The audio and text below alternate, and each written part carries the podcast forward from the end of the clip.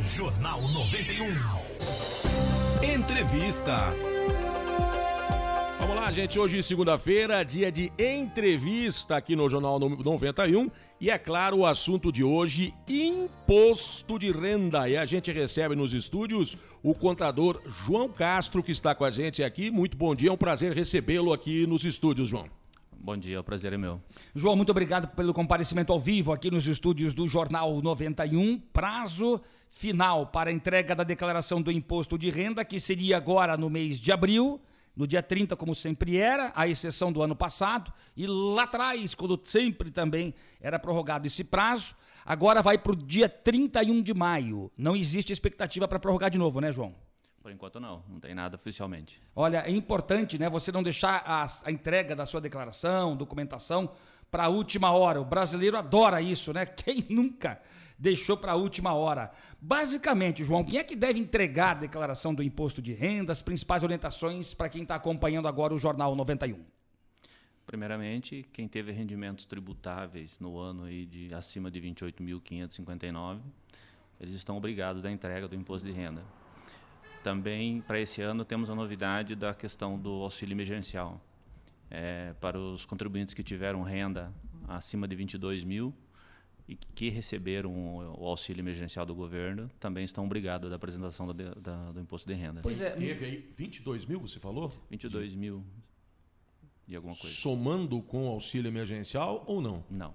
É, tiver quem recebeu auxílio emergencial mais 22 mil no ano. Ah, perfeito. Então quem recebeu auxílio emergencial mais 22 no ano é obrigado a fazer a declaração de imposto de renda. Vamos só lembrar que o auxílio emergencial foram seis parcelas que foram pagas, é isso? Exato. Seis de seiscentão. Seis de seiscentão, é isso, né? isso. né? Quem recebeu então as seis parcelas e teve rendimentos tributáveis de 22 mil e alguma coisinha, Isso. esse vai ter, que, vai ter que prestar esclarecimentos, vai ter que prestar contas com o Leão. Isso, e em alguns casos é, vai ter que devolver a parcela emergencial. Ah, isso é uma situação que muita gente jamais ia imaginar. E aí as pessoas vão dizer assim, João, puxa, mas o governo nos disse que iria oferecer o auxílio emergencial, como de fato ofereceu, 600 reais, e agora eu vou ter que devolver para o governo que eu recebi, que era para me ajudar a pagar as contas e tudo mais.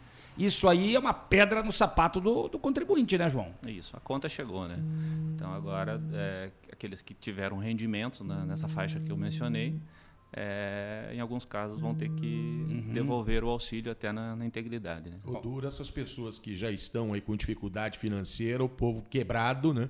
Recebeu o auxílio emergencial, com certeza já gastou, Óbvio. ninguém não está sobrando.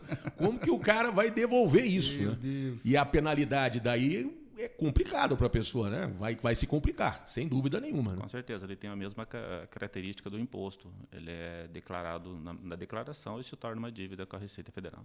É, é, ou seja, né, se você ficou bem contente né, no ano passado, ah, peguei 600 reais do governo federal, ganhei 600 reais, porque muita gente pegou esse dinheiro para fazer churrasco, para fazer festa, para aglomerar e para complicar na situação do novo coronavírus em relação à pandemia. Então fique de olho, porque o João aqui, o João Castro, ele é contador, tem um escritório de contabilidade na região do bairro do Bacaxiri, em Curitiba, traz uma informação que talvez pouca gente saiba, João. Vai precisar eventualmente devolver o dinheiro da parcela do auxílio emergencial. As pessoas devem ficar atentas a estes valores. É, além deste, de, de, dessa mudança, né, na verdade, dessa novidade indigesta, existe alguma outra novidade, alguma mudança para este ano em relação à declaração de imposto de renda? Não, uh, mantiveram a, as mesmas regras do anos anteriores. Dos últimos três aí estão parecidos. Não houve mudança além disso que eu lhe falei. Além uhum. desse do auxílio emergencial, né? Bom, e quais a, a questão para baixar aí o programa, João? Dá para fazer pela, tudo pela internet? Está tudo muito simples? Pelo celular é possível fazer também ou vai ficar mais complicado? Como é que funciona isso? Não, o modo mais prático ainda é baixar o programa pelo computador. Mas existe o aplicativo né, pelo celular. É, ele é bem orientativo, mas ele fica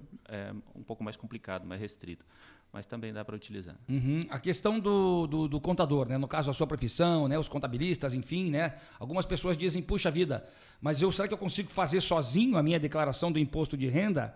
Consegue fazer sozinho é mais difícil, João? Consegue. Uh, o sistema da Receita ele está bem, as ajudas que tem lá, ele é bem esclarecedoras, né?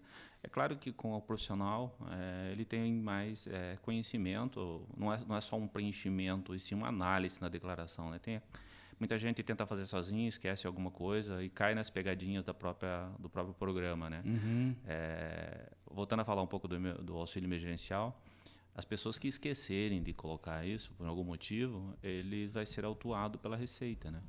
E é, quando houver essa autuação, ele vai cair diretamente na malha fina, vai ter que, ser, vai ter que se justificar com a, com a receita. Uhum, então é importante você não omitir a informação, né? Achar, puxa, não vou colocar nada ali porque não vai me acontecer nada. Muito pelo contrário, você vai ser autuado.